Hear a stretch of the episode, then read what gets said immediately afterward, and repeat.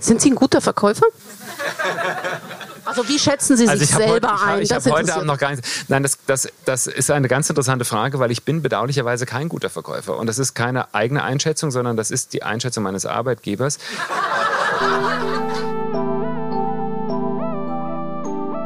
Ist es nicht einfach absurd viel Geld? Ja, wissen Sie, das ist, das ist einfach so eine unglaublich unoriginelle Diskussion. Natürlich kann man sagen, das ist. Ja, aber ich finde, sie ist elementar. Ja, unoriginell von tot- mir aus. Nein, nein, okay. total unoriginell. Also ich gehe einmal die Bahnhofstraße in Zürich rauf und ich habe hunderte von solchen Erlebnissen. Da wird mir irgendwie ein Oberhemd angeboten für 700 Franken. Das ist, das ist dasselbe. Jetzt ist es natürlich so, dass nicht viele Menschen knappe 200 Millionen ausgeben für ein Kunstwerk, aber Märkte sind eben eine, eine, ein, ein Auspanel von Angebot und Nachfrage und irgendjemandem war es das wert und das hat diesen Preis bestimmt.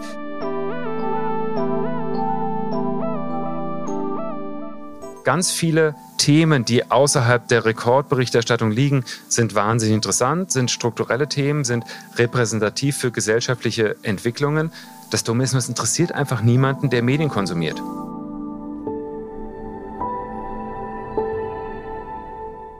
Diese Stimmen gehören Dirk Boll und Elinor Landmann. Dirk Boll ist Kunsthändler, Autor und stellvertretender Vorsitzender beim Auktionshaus Christie's. Elinor Landmann arbeitet als Kulturredaktorin bei SRF. Für uns am AHA-Festival haben die beiden die Frage beantwortet, wer kauft welche Kunst und warum eigentlich. Den Talk, den du gleich hörst, führten die beiden im Januar 23 im Südpol in Luzern. Viel Spaß mit der Audioversion dieses Gesprächs.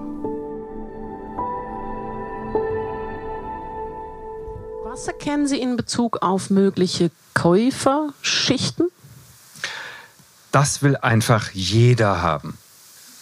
Jede, jede auch. Aber Also nach dieser Beschreibung, wer hier im Raum möchte gerne so einen Picasso ja, haben? Also sagen wir es mal so. Wenn, ja, bitte sehr. Also, also, Also also, los, hoch, hoch, hoch, hoch. also sechs, sechseinhalb, sieben, siebeneinhalb, acht, achteinhalb. Wir müssen Sehe ich wissen, eine Hand für neun. neun.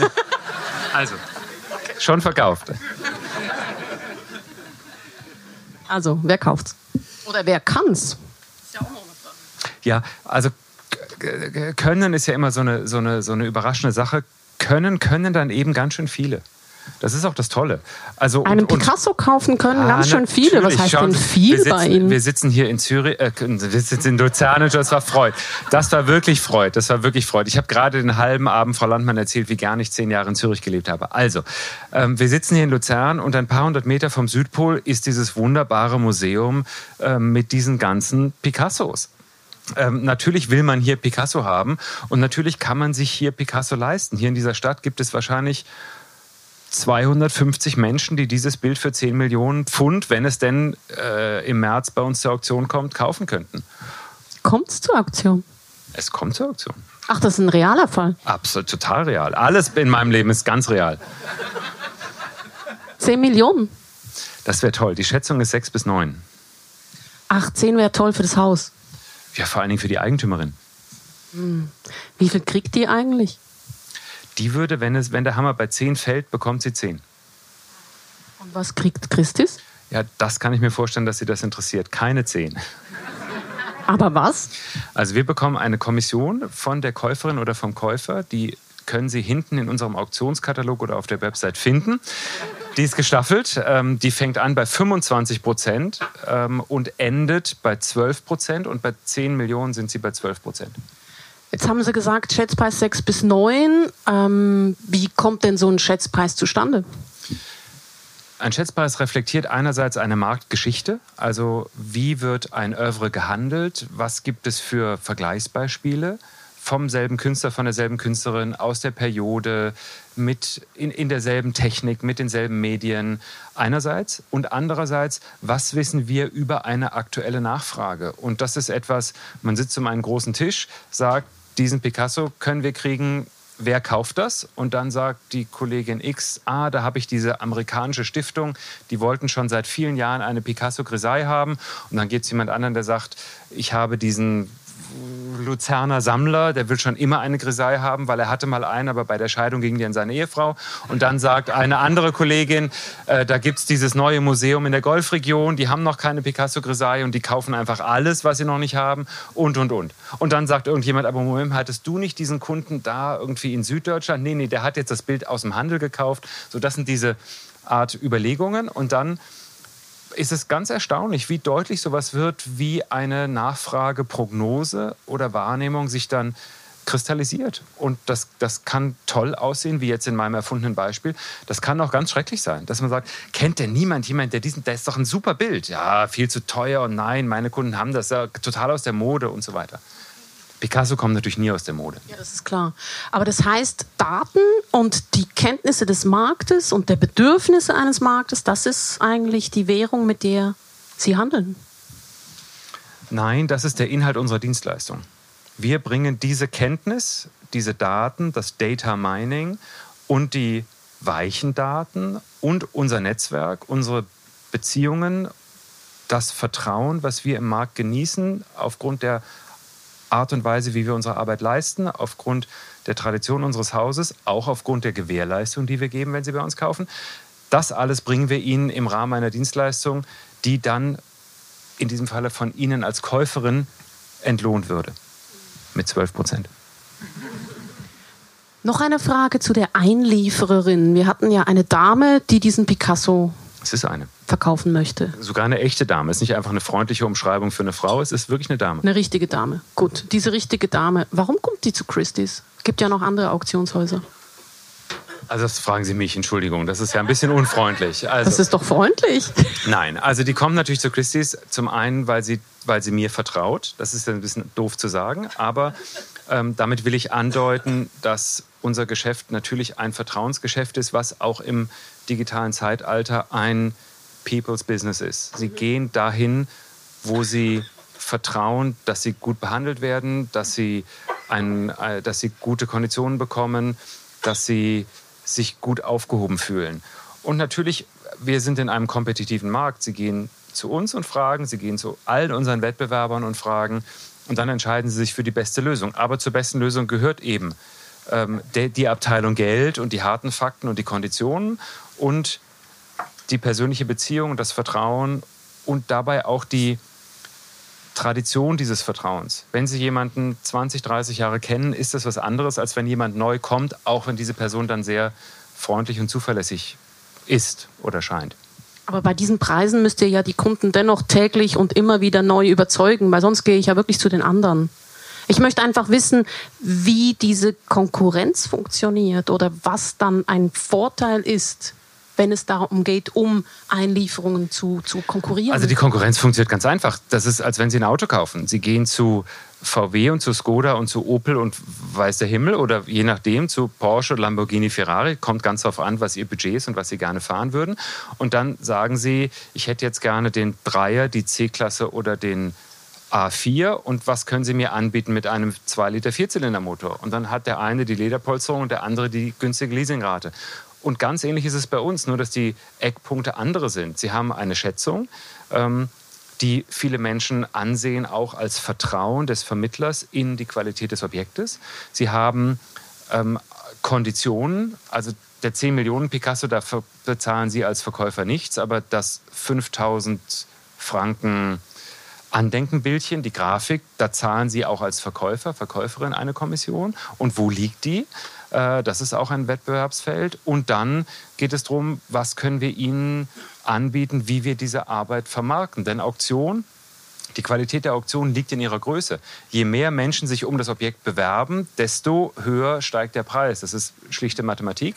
Das heißt, je besser wir Ihr Objekt bekannt machen, je besser wir verstehen und Ihnen klar machen können, wo die Klienten sind, wo die Interessenten sind eines solchen Werkes, desto eher denken Sie möglicherweise, dass wir Ihr Objekt gut verkaufen können. Jetzt kann man ja über Auktionen nicht sprechen, ohne so bestimmte Rekorde im Kopf zu haben. Ich habe eine riesenlange Liste gemacht. Ich möchte nur drei Zahlen nennen und drei Rekorde. Also 2019 wurde ein Werk von Jeff Koons auktioniert, der Rabbit, für 91,1 Millionen Dollar. Damit ist dieses Werk das teuerte das teuerste je versteigerte Werk eines lebenden Künstlers. 2022 wurde ein Andy Warhol versteigert, Shot Sage Blue Marilyn, für 170 Millionen Dollar inklusive Gebühren. Kommen nein, wir da? Nein, nein. Moment, Hammerpreis 170 Millionen Dollar, 195 Millionen Dollar inklusive Ganz Gebühren richtig, und Steuern. ja. Danke. Entschuldigung, das ist, das, ist, das ist ein so extraordinäres Bild gewesen, ein so extraordinärer Verkauf. Ein Bild aus Zürich im Übrigen, wie Sie wissen. Ähm, da, da, da sind wir alle so wahnwitzig stolz drauf. Das ist ein bisschen kindisch. Tut mir leid. Das ist schon okay, genau das möchte ich ja. Ihren Stolz, den will ich spüren. Das ist das teuerste Bild des 20. Jahrhunderts. Und dann haben wir noch einen anderen Rekord. Das ist das teuerste Bild überhaupt. Salvator Mundi 2017 versteigert für 400 Millionen Dollar inklusive Gebühren 450,3 Millionen Dollar. Soll von Leonardo da Vinci kommen. Zufälligerweise stammen alle diese Rekorde aus dem Auktionshaus Christie's. Zufall? Habt ihr es mit den hohen was, Preisen? Was, was, was wollen Sie jetzt hören? Also, ähm, das ist natürlich was ganz Tolles, weil, weil wenn, Sie das, wenn Sie das einem Kunden sagen können, der auch so ein Werk an der Wand hat, das ist schon, ich denke dann immer, was machen unsere Konkurrenten? Die sagen, ja, die Rekorde sind einfach alle bei Christie's, aber wir machen das auch ganz nett für Sie. Keine Ahnung. Also, also Aber sind die, das, sind die Rekorde das, was die Kunden bringt? Na, sagen wir es mal so. Wenn Sie, wenn Sie also von diesen, von diesen durchschossenen, in Anführungszeichen, weil sie waren eben nicht alle durchschossen, von diesen Leinwänden im Warhol-Atelier, die beschossen wurden, gibt es fünf. Wenn Sie jetzt mal theoretisch eine von diesen fünf hätten und dann sehen Sie, Christie's hat eine andere für 195 Millionen verkauft, dann macht das was mit Ihnen, ob Sie das wollen oder nicht. Und dann kann ein anderes Auktionshaus sagen, wir machen aber auch Auktionen. Also dazu muss man vielleicht sagen, also es gibt von diesen Marilyns von Warhol gibt es einige und es gibt, glaube ich, vier, die wurden in Warhols Atelier durchschossen. Und eine davon habt ihr versteigert. Ja, wobei unsere jetzt eben eine nicht durchschossene war. Das, wir kommen jetzt in eine Komplexheit, die schön ist für Kunsthistoriker. Also eine junge Frau kommt zu Warhol ins, Büro, ins, ins Atelier und sagt, can I shoot your canvases? Und er denkt, to shoot ist ja auch fotografieren, er will sie fotografieren. Sie will sie fotografieren, sie wollte sie aber beschießen oder erschießen, weil sie ha hatte halt nicht alle Tassen im Schrank und dann hat sie da rumgeschossen und einige der Leinwände sind getroffen und andere nicht. Diese, die aus der Zürcher Sammlung Ammann kam, war nicht getroffen. Also das war ein ganz unversehrtes Stück. Sie war aber in der Gruppe dieser, dieser ähm, Shot Marylands. Mich hat das mit diesem Schuss immer sehr interessiert, nicht wegen der Anekdote, die dahinter steckt, sondern weil ich glaube, dass das Interessante bei Warhol ist ja, dass es Siebdrucke sind. Und wenn man erzählen kann, dass eine erschossen wurde, dann wird dieses multiplizierte Kunstwerk wieder einzigartig. Ist das etwas, was Kunstwerke qualifiziert dafür, dass sie hohe Preise bekommen? Das ist mit Sicherheit so. Ähm, bei Warhol muss man darüber hinaus noch entscheiden, unterscheiden zwischen den früheren und den späteren Arbeiten. Seine Kunst war darauf angelegt, Mehrfachausfertigung zu sein. Und die, die Frage des Originals hat ihn nicht interessiert, ganz im Gegenteil. Äh, und die wollte er diskutieren und die wollte er auch vorführen und er wollte auch nachweisen, dass das, was, was alle Museen immer propagieren, dass das der Unterscheidungsgrund Nummer eins ist, dass das eben für die Gesellschaft des späten 20. Jahrhunderts nicht mehr so ist. Das ist ihm auch gelungen. Er war nur am Anfang nicht reich genug, um diese dann doch recht kostspieligen, ähm, wie heißt es auf Deutsch, die Silkscreens, die, die, die, die Druck, die, die Siebe zu machen. Danke sehr. Diese Siebe machen zu lassen. Das heißt, ähm, es gibt frühe Warhols, 63, 64, die sehen aus wie Siebdrucke, die sind aber großteilig gemalt. Und diese Serie der Shot Marlins, da haben sie eine, die sind dann schon tatsächlich mit sieben gedruckt, aber die haben eine, eine, eine malerische Umsetzung. Da hat man nicht einfach eine Leinwand grundiert und dann drauf gedruckt. Da, ist, da sitzt jede Farbe, weil sie malerisch auf eine Leinwand aufgetragen wurde, in einem Bereich der Leinwand, den man natürlich vorher kannte, weil hinterher werden die Umriss Linien aufgedruckt, in Anführungszeichen, und dann ergibt es das Bild. Aber die, die Komposition, die Zusammenstellung der Farben, die, die, die, die, der bildnerische Farbverlauf, das, das hat eine, eine malerische Qualität, die ist durchaus mit einem Gemälde zu vergleichen, was nur gemalt ist und nicht hinterher noch überdruckt wurde. Also wenn man sich diese Sachen vorstellt als etwas, was in einem maschinierten Prozess sozusagen hergestellt wurde, das ist zu kurz gedacht, mal auf alle Fälle für die Frühen. Später muss man sagen, in den 70er und frühen 80er Jahren war es dann tatsächlich so, dass das Studio diese Siebe endlos wiederverwendet hat und entsprechend sind diese Leinwände ja auch sehr viel günstiger zu haben.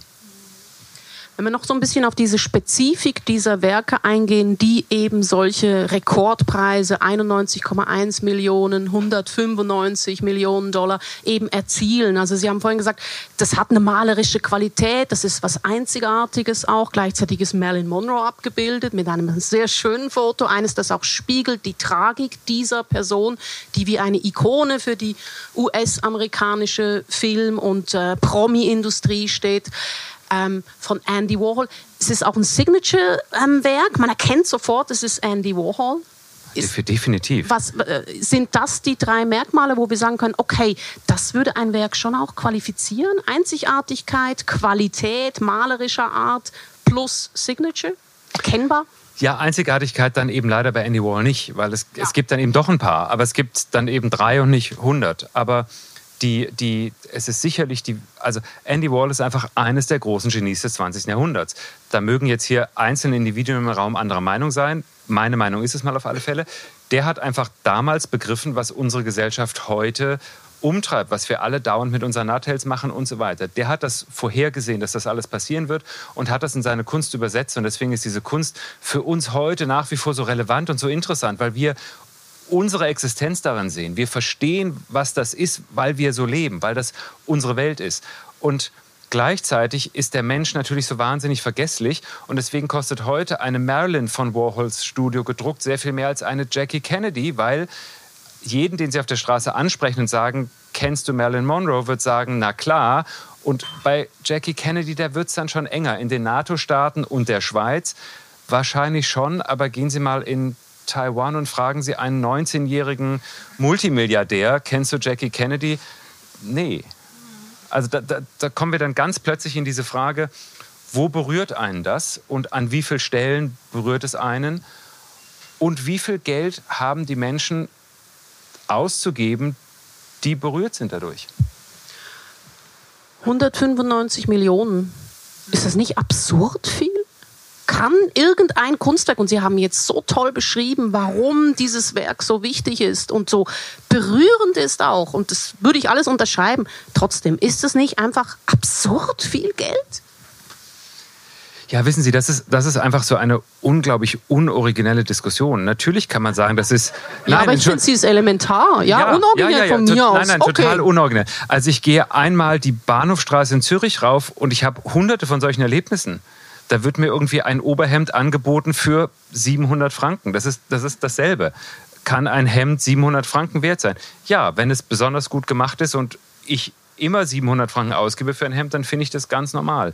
Jetzt ist es natürlich so, dass nicht viele Menschen knappe 200 Millionen ausgeben für ein Kunstwerk, aber Märkte sind eben eine, eine, ein, ein Auspanel von Angebot und Nachfrage und irgendjemandem war es das wert und das hat diesen Preis bestimmt. Ich finde, diese, diese, diese Entkopplung der, der, der obersten Marktetage ist etwas, was ein Kennzeichen der postmodernen Gesellschaft ist, was wir in allen Bereichen sehen, was wir bei Liegenschaften sehen, was wir bei Automobilen sehen, was wir bei Diamanten sehen, was wir bei was wir überall sehen, was wir bei Weinen sehen. Also das ist, das ist sehr viel mehr eine Reflexion unserer Gesellschaft als eine Reflexion der Kunst oder der Kunstmärkte. Okay, aber dann könnten es auch Tulpenzwiebeln sein.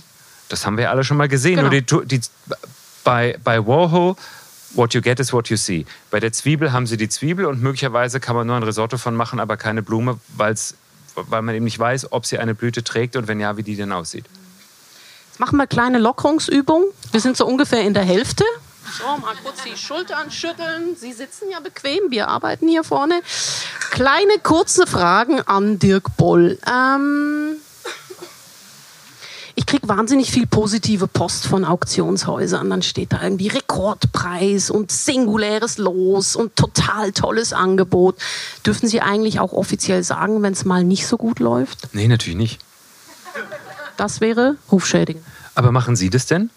Ach, ich jammere viel, ja, übers Radio. Nee, aber sagt denn das Radio, mutet sich das Radio zu, eine differenzierte Beobachtung über Märkte, die gerade keine Rekorde haben, zu senden? Sie sind doch unsere Hauptadressatengruppe für diese Art von PR. Weil wenn wir nicht sagen, es ist super, es ist besser als vorher und es ist jetzt gerade hier mit diesem Ding eine, ein, ein Repräsentant dieser Entwicklung, denken Sie im Traum nicht daran, über uns zu berichten. Wir brauchen sie aber als Öffentlichkeit, also müssen wir uns überlegen, wie kriegen wir die Medien dazu, darüber zu, zu sprechen oder zu schreiben. Okay, Punkt für Sie. Ich wiederhole meine Frage. Dürfen Sie sagen, wenn es schlecht läuft?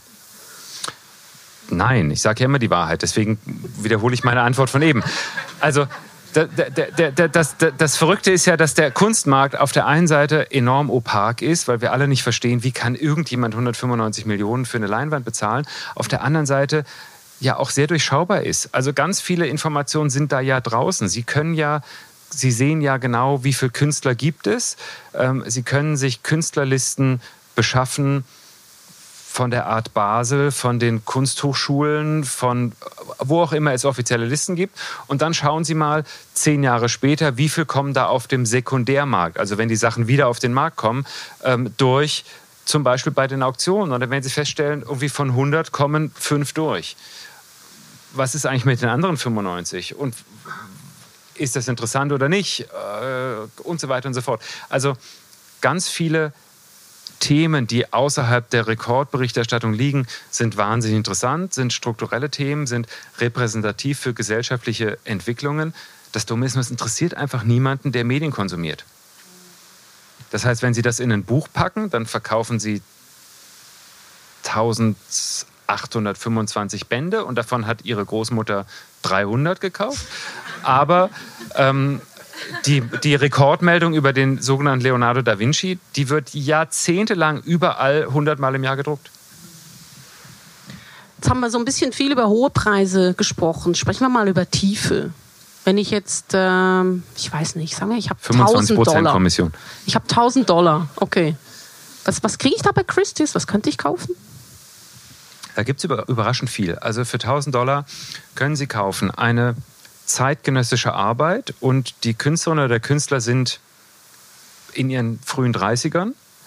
Es ist kein Ölgemälde, es ist wahrscheinlich eine Zeichnung, es ist vielleicht eine kleine Skulptur, es kann eine Auflagenarbeit sein, eine Grafik, es kann ein paar Sneakers sein, limitierte Edition einer Handtasche, es kann eine Textilie sein. Handtasche eine für 1000, 1000 Dollar? Ja, ja, ja, Limitiert? natürlich. Nee, nee, nee. Eine limitierte Sneakers oder eine ah. Handtasche. Ja, ja. Ja, die limitierte Handtasche, also das glauben Sie ja wohl im, das, das glauben Sie im Traum nicht. Also. Nein, also es gibt, es gibt eine, eine, eine ganze Menge bei Christie's zu kaufen für 1000 äh, Euro oder Franken. Aber wir sind natürlich nicht die Adresse dafür. Ja. Aber wenn Sie 1000 Franken ausgeben wollen für Kunst, haben Sie die ganze Welt offen. Sie können überall hingehen. Es gibt fantastische Kunst für 1000 Franken. Wirklich. Sind Sie ein guter Verkäufer? Also wie schätzen Sie also sich selber heute, ein? Ich, ich habe heute Abend noch gar nicht. Nein, das, das, das ist eine ganz interessante Frage, weil ich bin bedauerlicherweise kein guter Verkäufer. Und das ist keine eigene Einschätzung, sondern das ist die Einschätzung meines Arbeitgebers. Ich bin aber ein sehr guter Einwerber von Objekten. Also ich kann Ihnen sehr gut klar machen, warum Sie zu Christie's kommen sollten aber ich kann Ihnen schlecht sagen, Sie müssen dieses Bild kaufen, weil ich. Was ist wie, da genau der Unterschied? Der Unterschied ist ein ganz einfacher. Die, die Dienstleistung, die wir anbieten, ist eine Dienstleistung, die ich durch und durch verstehe, die ich zum Teil mitgestaltet habe, die ich kontrollieren kann, zumindest zum Teil, der ich vertraue und die standardisiert ist. Das heißt, unsere Prozesse sind dieselben, mehr oder weniger mit Detailunterschieden in Fragen von Marketing etc. Aber die ganze Managementüberwachung, äh, Due Diligence etc., das ist alles dasselbe, Provenienzforschung etc. Das heißt, ich kann mich dafür verbürgen, dass die Prozesse, die ich Ihnen im Rahmen unserer Dienstleistung anbiete, dass die beste Qualität sind. Bei Kunst ist es so, da kommt mir dann plötzlich mein privater Geschmack irgendwie in die Quere. Und dann kommen sie und dann, da, dann haben sie das scheußlichste Ding, was wir in der Auktion haben und sagen zu mir, Herr Boll, ist das nicht toll? Ich überlege mir darauf zu bieten. Dann denke ich so, um Gottes Willen, das kann doch wohl nicht hier ernst sein, Frau Landmann. Da sind irgendwie 200 Sachen in der Auktion und Sie wollen ausgerechnet diese Krücke haben. Okay. Aber das kann ich Ihnen natürlich nicht sagen. Und dann sage ich, ja, Frau Landmann, also ich kann Sie ja mal mit der Kollegin verbinden, die für diesen Bereich zuständig ist. Und im Pokern sind Sie gut? Habe ich noch nie wirklich ausprobiert. Also Aber ich mache sonst alles für Geld. ich glaube, darauf zielt Ihre Frage eigentlich ab. Ich komme zurück zum Thema. Unser Thema ist, wer kauft welche Kunst warum? Und ich möchte gern beim Warum ansetzen. Wir haben uns über Rekordpreise unterhalten, über Tiefstpreise. Ähm, jetzt sprechen wir mal über Motivation. Wenn wir in diesem hochpreisigen Niveau sind, im Rekordniveau, warum zahlt jemand solche Preise? Was sind die Motivationslagen? Ja, da, also da, da kann man zwei Sachen sagen. Erstens, die Motivationslagen sind immer dieselben, egal auf welchem Niveau. Egal wie viel sie ausgeben wollen oder können oder tun. Zum Zweiten ähm, geht man zumindest theoretisch davon aus, dass in einem sogenannten Motivbündel, weil das ist das, was sie antreibt, immer alle Motive vorhanden sind, wenn auch unterschiedlich ausgeprägt. Wenn Sie jetzt jemanden treffen nach der Auktion oder auf der Art Basel und sagen, ui, Sie haben gerade diesen tollen Warhol gekau gekauft für 195 Millionen, fantastisch und, und warum denn? Dann werden Ihnen alle Leute sagen, weil ich das Werk liebe. Ist es nicht ein tolles Werk? Ist es nicht schön? Ich habe schon immer davon geträumt, sowas zu haben. Es ist immer die emotionale Schiene, es ist immer die Kunstrezeption, die im Vordergrund steht, mal auf alle Fälle der persönlichen Kommunikation über das eigene Verhalten.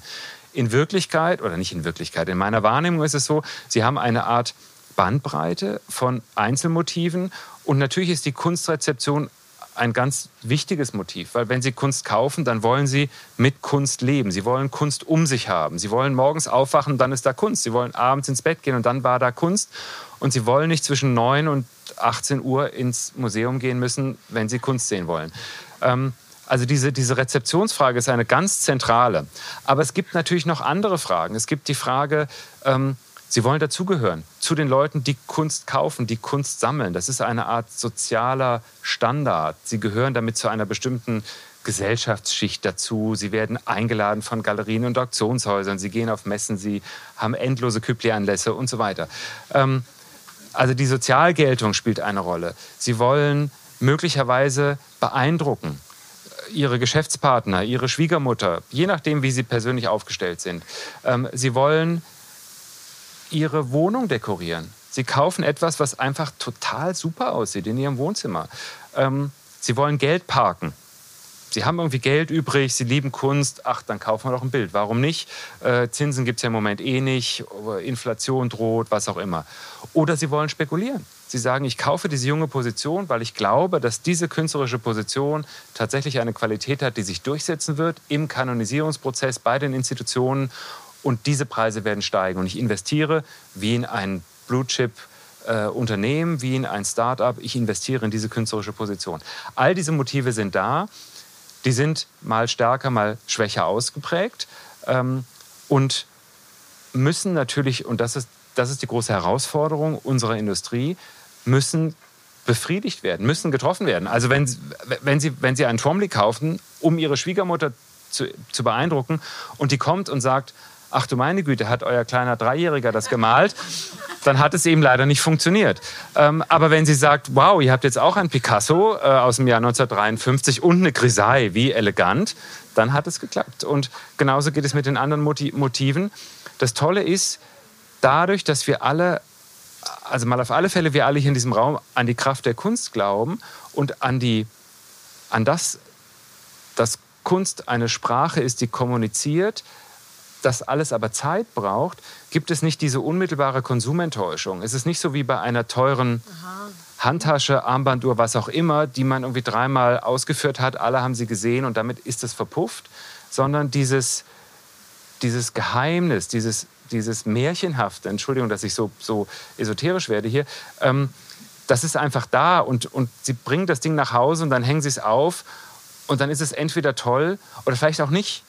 Und dann denken sie, oh, ist ja, ugh, ist ja gar nicht so toll. Was, was ist denn jetzt hier los? Und dann sagen sie, jetzt schlafe ich mal drüber, mal gucken, was es, wie es morgen aussieht und wie es bei Tageslicht aussieht und was meine Frau sagt und was die Schwiegermutter sagt, was auch immer, dass die Motivation ist. Aber diese, diese Idee, dass Kunst Zeit braucht, um ihre Wirkung zu entfalten, Zeit braucht, um etwas mit ihnen zu machen, das hilft der Industrie natürlich enorm. Es gibt so gut wie keine Rücksendung. Wenn wir, wenn wir Internetauktionen wenn wir Internetauktionen machen, dann unterliegen die ja demselben ähm, rechtlichen Regularium wie der Kauf bei Amazon, wie ihre Klamotte, die sie kaufen. wie auch immer die Versender heißen von Damenoberbekleidung, wo sie wenn Sie das Ding auspacken und das Grün nicht mögen, es zurückschicken. Und die Rücksendungsquoten liegen irgendwo zwischen 47 und 51 Prozent. Bei Kunst liegen sie um die 0 Prozent, obwohl sie den Chagall-Druck sofort zurückschicken könnten und wir müssten den zurücknehmen und würden ihn auch zurücknehmen. Diese Motivationsbündel, ähm, also sagen wir mal eben, ich möchte die Schwiegermutter beeindrucken, ich möchte meine Geschäftsfreunde beeindrucken, ich möchte irgendwie zeigen, ich bin dabei, ich bin cool oder ich check's im Fall. Gibt es da jeweils ähm, künstlerische Positionen, die da je nach Ausprägung so dazu gruppiert werden? Ja, aber das liegt natürlich, das reflektiert mehr auf ihr soziales Umfeld als alles andere. Also das Schwiegermuttermodell äh, ist das offensichtlichste, aber auch, was sie denken, was ist interessant und was sieht gut aus. Das, äh, das ist total unterschiedlich. Also wenn sie, wenn sie Avantgarde sind, dann haben sie etwas, was, was möglicherweise auch nicht gefällig ist und was ästhetische Vorstellungen herausfordert. Ja, und ansonsten haben sie, haben sie was Schönes. Und das ist ja auch, auch legitim. Also Kunst, Kunst darf ja auch schön sein. Wenn wir nochmal so in diesen Bereich gehen, ich möchte zeigen, dass ich dabei bin und dass ich draus komme und dass ich cool bin. Und sagen wir mal, ich das, möchte das gern heute und ich habe ein bestimmtes Budget und ich hätte das gern vor zehn Jahren gemacht und habe ein bestimmtes Budget. Was sind die Unterschiede? Was ist heute anders als damals? Nix. Nix, genau gleich. Gehen wir 20 Jahre zurück. Also ich glaube, wir müssen weiter zurückgehen. Ich, ich, ich denke mir, worauf Sie hinaus wollen. Wir müssen weiter zurückgehen.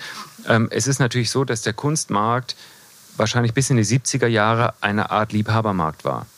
Heute würde man sagen Liebhaber und Liebhaberinnen. Man muss aber fairerweise sagen, dass das eine männlich geprägte Aktivität war, sehr, sehr lange, weil es auch mit Dominanzverhalten zu tun hat, mit Zugang zu finanziellen Mitteln etc. Ähm, aber es war ein Spezialitätenmarkt, der deswegen ökonomischen Einflüssen gegenüber relativ unempfindlich war. Das hat sich in den 80er Jahren geändert, als Kunst, besonders zeitgenössische Kunst, so eine Art Gesellschaftsspiel wurde. Also sich für Kunst zu interessieren, das war dann plötzlich schick. Das, das, die, das sind diese Jahre der Lifestyle-Idee, äh, Unternehmensberatung, wir wollen die Zukunft verstehen und so weiter. Und da fließen dann zum ersten Mal finanzwissenschaftliche Aspekte in diese Marktbetrachtungen ein. Da gibt es die ersten Investmentfonds, die ersten Pools. Also Menschen tun sich zusammen, um etwas zu kaufen, was sie sich alleine nicht leisten können. Ähm, es gibt geplante Wiederverkäufe, also Platzierungen auf einem Sekundärmarkt etc. Und da hat sich das dann alles sehr verändert. Und dann gibt es diese Veränderungen in Schüben. Also äh, die Digitalisierung war jetzt der letzte Schub, wo sich das sehr stark verändert hat, weil man kann plötzlich Tokenisierung machen, man kann digitale Werke mit, mit NFTs zertifizieren und so weiter und damit ähm, eine, eine, eine Marktstruktur erweitern, weil letztlich das ist das, was Ökonomien wollen. Ich habe auch da eine Zahl rausgesucht, um das zu illustrieren, was Sie uns jetzt dargestellt haben. Es wird geschätzt, 70er Jahre Gesamtvolumen Kunstmarkt eine Milliarde Dollar. 2018, ich habe nachgelesen, das sei ein besonders umsatzstarkes Jahr gewesen. Schätzung 67,4 Milliarden Dollar. Also das hat sich versiebenundsechzigfacht. Das ist ganz schön krass. Und wie sind jetzt die Vergleichszahlen für Liegenschaften oder? Das weiß ich nicht. Habe ich auch nicht nachgeschaut. Ich glaube, ich glaube. Meinen diese, Sie ähnlich? Ich glaube, das weiß ich nicht. Ich glaube, diese Zahlen sprechen vor allen Dingen über das Reichwerden unserer Gesellschaft, sprechen für wie viel verfügbares Einkommen hat man, wenn man seine Grundbedürfnisse gedeckt hat, sprechen äh, über, über Luxuskonsum und derartige Sachen. Aber natürlich ist der Markt sehr, sehr, sehr viel größer geworden, ohne Frage. Spricht denn dieses Wachstum auch darüber, dass das ein Markt ist, der für Investitionen, für Investoren sehr interessant ist, weil er, sagen wir mal, vergleichsweise verschwiegen ist, vergleichsweise intransparent und dass er weniger reguliert ist als andere Märkte? Es ist einfach interessant, mein Geld ja. da reinzupacken. Ja, das ist bedauerlicherweise alles, jeder einzelne Punkt, den Sie jetzt anbringen, leider gar nicht der Fall. Wo wollen wir anfangen? Bei welchem? Sie dürfen wählen. Also reguliert. Wenn Sie eine Vorstellung hätten, wie viele Kunden wir ablehnen müssen, weil unsere Compliance-Abteilung sagt, nee, mit dem können wir aber nicht, weil der hat jetzt auf seinem Instagram-Account dieses Foto, wo diese Frau drauf ist, die auch auf einem anderen Instagram-Account mit Putin drauf ist.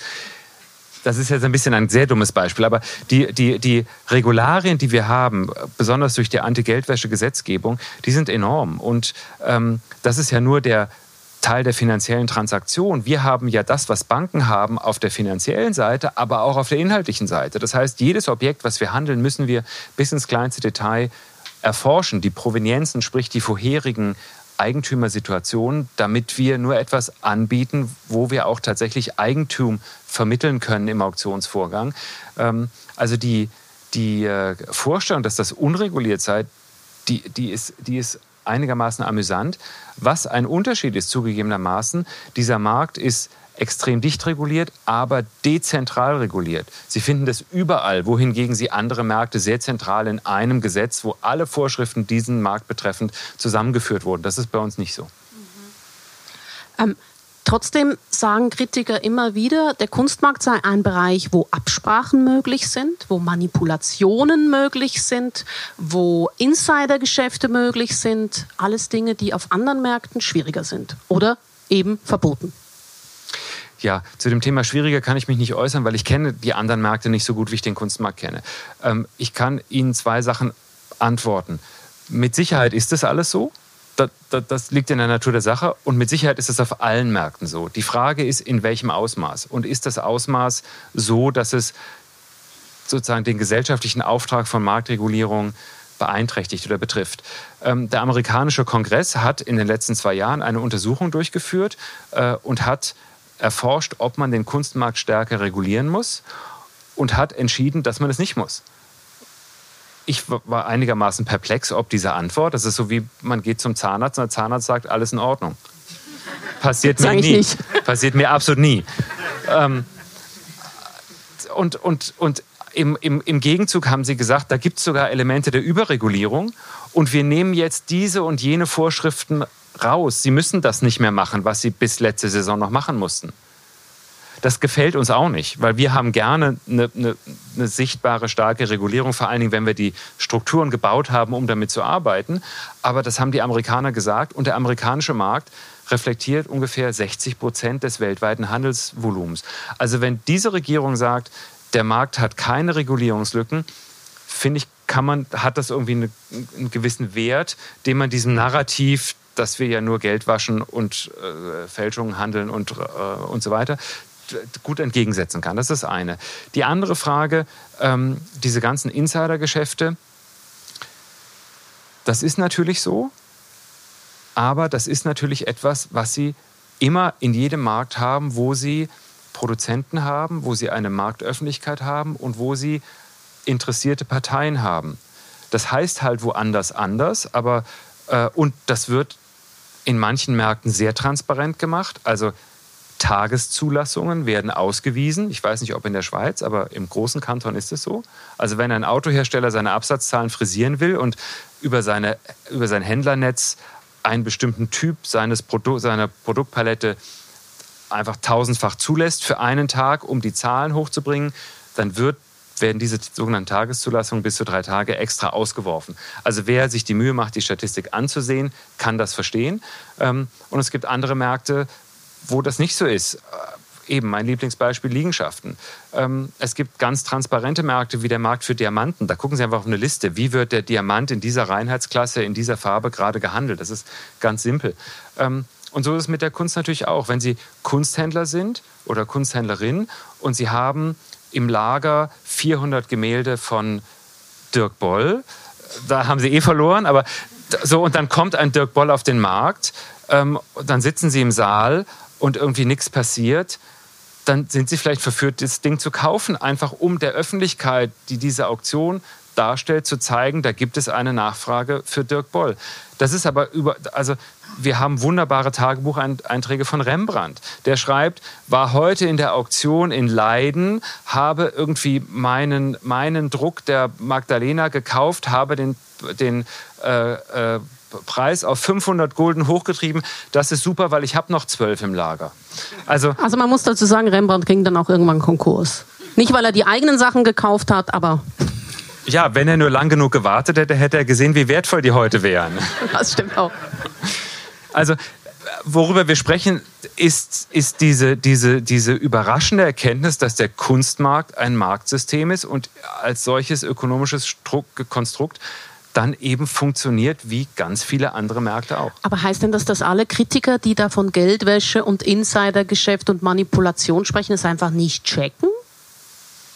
Haben die sich einfach nie lang genug mit Ihnen unterhalten? Nee, das ist äh, natürlich nicht. Aber, aber also bei der Geldwäsche, da ist es so, sehr viele Menschen haben sehr falsche Vorstellungen davon, was heute erlaubt ist nicht nur für Kunst, sondern ganz, also wir sind einfach in einer Kategorie von, von, von ähm, ja, kommerziellen Vermittlern von Gütern, ähm, was man da machen kann und was nicht und wie die äh, Regularien aussehen. Und ich bin sicher, dass vor 20, 30 Jahren natürlich bergeweise Bargeld bewegt wurden. Ähm, ich will gar nicht die damalige Situation irgendwie kommentieren oder kritisieren, nur das ist nicht mehr so. Ich bin jetzt seit 25 Jahren in diesem Markt ich habe noch nie in meinem Leben Bargeld gesehen. Wir nehmen gar kein Bargeld. Also früher, als noch irgendein Mensch für gedruckte Kataloge Interesse gezeigt hat und die sogar gekauft hat, kam das vor, dass Menschen an den Frontcounter kamen und haben gesagt, ich würde gerne den Katalog ihrer Altmeisterauktion kaufen. Und dann hat man so eine kleine Kasse von unten rausgeholt, so eine Stahlkassette, hat die aufgemacht, hat die, das Wechselgeld auf die 27 Franken ausbezahlt und dann hatte man hinterher dieses Geld da drin und, und der arme Praktikant, der, diese, der dieses Kassenbuch führte, musste dann irgendwie am Monatsende die, diesen Kassenbestand irgendwie transparent gestalten. Das ist alles Geschichte, bedauerlicherweise, weil niemand mehr für irgendetwas bereit ist zu bezahlen. Das ist ja in ihrer Industrie nicht anders als bei uns. Aber ähm, es gibt einfach kein Bargeld mehr. Man liest dann in den Vorschriften, die Schwelle liegt bei 10.000 Euro oder entsprechenden Beträgen in anderen Währungen. Ähm, kein Mensch kauft irgendwie etwas Teures und kommt dann mit dem Attaché-Köfferchen. Und wie gesagt, das ist nicht seit gestern so. Das ist mal auf alle Fälle bei uns schon seit sehr vielen Jahren so. Die Koffer gibt es nicht mehr. Was es, glaube ich, gibt und wo es ein Problem gibt, sind Kryptowährungen. Und da war ja Christie's wiederum ein Pionier. Ähm, da haben wir den Verkauf von Beeples Werk 2021, 69,3 Millionen Dollar. Und das wurde in Kryptowährungen versteigert. Und da gibt es ja offensichtlich ein Geldwäscheproblem. Ja, ähm, also das, das, das Und nein, nein, keine das gute war, Frage. Nein, das ist eine super Frage. Also das war, das war eine der komplexesten, komplexesten Projekte, die wir überhaupt je hatten. Diese Frage, sollen wir eine NFT-zertifizierte digitale Arbeit anbieten. Das ist etwas, was wir alle gesehen haben, dass es über Jahre einen Markt dafür gab, einen Primär- wie Sekundärmarkt, pardon, dass die äh, Preise gestiegen sind und das natürlich auch eine Reflexion war, wie die Kryptowährungen im Wert gestiegen sind und gleichzeitig man aber auch gesehen hat, was für eine große Öffentlichkeit dadurch die digitale Kunst bekam, die sich dort präsentiert hat auf diesen Plattformen. Und bei der Frage, wollen wir das auch verkaufen, war natürlich dann sofort ähm, das Argument, ähm, das können wir nicht, das verstehen wir nicht, wir haben die Expertise nicht. So, wir haben eine, eine, eine, eine kleine Pilotgruppe gegründet, lauter wirklich ganz junge Leute, also das könnten beinahe meine Enkel sein, die haben ähm, 2018 angefangen, diese ganzen Fragen zu eruieren. Einerseits natürlich die rechtliche Seite in, im Legal Department, andererseits aber auch die Fragen von, ähm, kommerzieller Vermittlung, inhaltlicher Vermittlung, was ist die Öffentlichkeit, wie geht es eigentlich. Um am Tag zwei dieses Projekts festzustellen, wir müssen erstmal alle verstehen, wovon wir reden. Was ist ein NFT? Was ist eine digitale Arbeit? Was sind die, was bedeutet eigentlich was? Viele Menschen glauben ja bis heute, dass ein NFT ein Kunstwerk ist, was nun bedauerlicherweise in den allermeisten Fällen nicht der Fall ist. Ähm, so, und, und wir haben eine kleine Tochterfirma, Chris's Education, und die haben angefangen, einmal im Jahr eine Konferenz zu machen, um über diese digitalen Aspekte eines künftigen Marktes zu informieren. So, und, und wenn Sie heute zurückschauen, wir machen diese Konferenzen immer noch, wenn Sie heute zurückschauen, sehen Sie in jedem Jahr, was war irgendwie das Hauptthema. Also das, das erste war 2018 war Blockchain, 2019 war artifizielle Intelligenz, 2020 war dann eben NFT, äh, 21 war wieder NFT. Ähm, die, die, die ganze Unterrichtsseite davon hat zumindest beim Christie's Management dazu geführt, dass wir dann gesagt haben, also gut, wir können das unter bestimmten, in, in einem bestimmten recht eng gesteckten Rahmen, probieren wir das mal. Und ähm, dieses junge Team hat gesagt, also da gibt es eine Handvoll Künstler und Künstlerinnen, die sind einerseits so interessant, andererseits in der Tech-Szene, in der digitalen Kunstszene so etabliert, dass wir als Sekundärmarkt, Handelsplattform das auch gut machen können.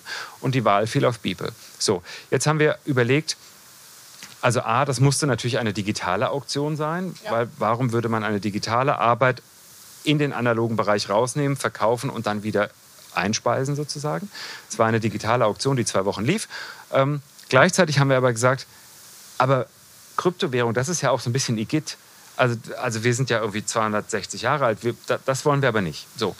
Und das heißt, Christie's ist allen Ernstes an die Öffentlichkeit gegangen und hat gesagt, übrigens, wir versteigern in diesem Frühjahr eine NFT-zertifizierte digitale Arbeit, aber ihr müsst sie in Dollar bezahlen, by the way. So, das ist so ein bisschen untergegangen. Da haben wir wirklich Glück gehabt, weil die ganze Aufregung war plötzlich, Christie's versteigert eine NFT-zertifizierte Arbeit. Was natürlich in der Verkürzung der Medienberichterstattung hieß, Christie's versteigert ein NFT. Was ja auch stimmt. So, jetzt kam diese, diese Auktion raus ähm, und große Aufregung. Sie lief aber zwei Wochen und irgendwann kam dann in dieser Community-Diskussion dieser Ton rein, Moment mal, das ist aber irgendwie so ein bisschen so eine halbe Sache. Also ihr verkauft diese digitale Arbeit, aber ihr nehmt keine digitale Währung. Da stimmt ja was nicht. So, alle Alarmglocken auf, dem, auf der Management-Etage. Ähm, was kann man tun?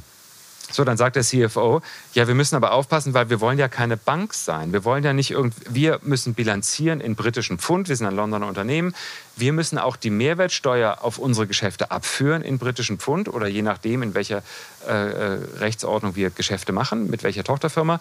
Ähm, überhaupt die Steuerfrage bei NFT eine Katastrophe, weil damals galt das NFT noch als digitale Dienstleistung. Das heißt, die Mehrwertsteuer auf unsere Gebühr wird fällig in der äh, Rechtsordnung, in der der Bieter oder die Bieterin sitzt, wenn sie das Gebot abgeben. Das heißt, sie, sie müssen ihren Computer so programmieren, dass nur Gebote durchkommen durch den Filter aus Regionen, wo sie eine Mehrwertsteuerregistrierung haben, sonst können sie den Vertrag, den sie abschließen, gar nicht erfüllen. Ähm, Seitenthema. Also, ähm, auch interessant. Unge ungefähr nach Hälfte der Laufzeit haben wir gesagt, also die Diskussion wird jetzt so laut, wir müssen jetzt, wir müssen damit umgehen. Und wir haben mit dem Einlieferer gesprochen, mit Bibel, und haben gesagt, was können wir machen? Und Bibel sagt, ja, ja, na klar, ihr könnt mich ja, ihr könnt mich ja auszahlen in Krypto. Das ist ja eh super. Okay. Ähm, so, dann, dann, gab es irgendwie einen Zwischenstand, dass man gesagt hat, also man kann den Zuschlagpreis, den Hammerpreis in Krypto bezahlen, aber die Christus-Kommission doch bitte in New York Dollars, ja? Ähm, das war natürlich auch nicht so ganz richtig, aber wir, wir wussten es ja auch nicht besser. Ähm, und dann war letztlich der große Durchbruch auch für uns in unseren Köpfen, dass wir gesagt haben, hey Leute, wir machen das jetzt mal. Es ist, es ist ein Werk. Was kostet denn eigentlich dieses Werk? Also diese Bibelarbeiten, die haben sich ja verkauft für 150.000 Dollar. Wenn, so. Ähm, das Risiko gehen wir jetzt einfach mal ein, dann gucken wir mal, was passiert. So, was ist passiert? Eine totale Bombe ist geplatzt. Diese ganze Szene fand es total cool, dass endlich ein, eine große führende Handelsplattform Krypto annimmt. Ähm, und am Ende war dann der Preis eben nicht 150.000, sondern 69,3. Also ein paar graue Haare auf einigen Köpfen gab es hinterher. Ähm, das Ganze hat sich dann alles wunderbar aufgelöst, weil der Käufer, wie wir alle wissen, eine, eine, eine Art missionarischen Eifer ob der Kryptosituation hatte. Der wollte unbedingt in Krypto bezahlen. Der Preis wäre auch nicht da gewesen, wenn man nicht Krypto akzeptiert hätte, etc. etc. Für uns war das, war das so eine Art Wake-up-Moment, dass wir gesagt haben, wir müssen jetzt nochmal irgendwie uns überlegen, wie wollen wir das eigentlich strukturieren. Und wir haben eine ganz tolle Lösung gefunden. Outsourcing. Jetzt muss ich aber nachfragen. Jetzt kommen wir in ein Zeitproblem. Es ist fünf nach zehn. Okay. Ganz kurz. In zwei Sätzen. Heute, wenn Sie bei uns was kaufen, können Sie bis zu einer bestimmten äh, Betragshöhe mit Ihrem PayPal-Account bezahlen. Und PayPal wiederum akzeptiert Ihre Kryptowährung. Wir aber nicht. So, die Zeit verging wie im Flug. Vielen Dank. Danke für die Einladung. Und danke für Ihre Aufmerksamkeit.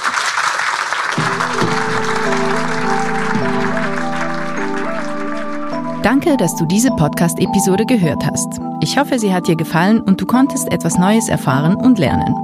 Und wenn du schon mal da bist, lass uns doch eine Bewertung oder ein paar Sternchen da. Das würde uns sehr helfen. Und wenn du mehr Vorträge vom AHA-Festival hören willst, abonniere diesen Podcast und folge uns auf Instagram und Facebook. Auch über Feedback freuen wir uns sehr. Schreib uns eine Mail an am.aha-festival.ch. Aha, ein Podcast für Wissen ist eine Zusammenarbeit von Christoph Fellmann und mir, Anna Matjaschewitsch. Mitproduziert und komponiert hat Nikola Milos Misic.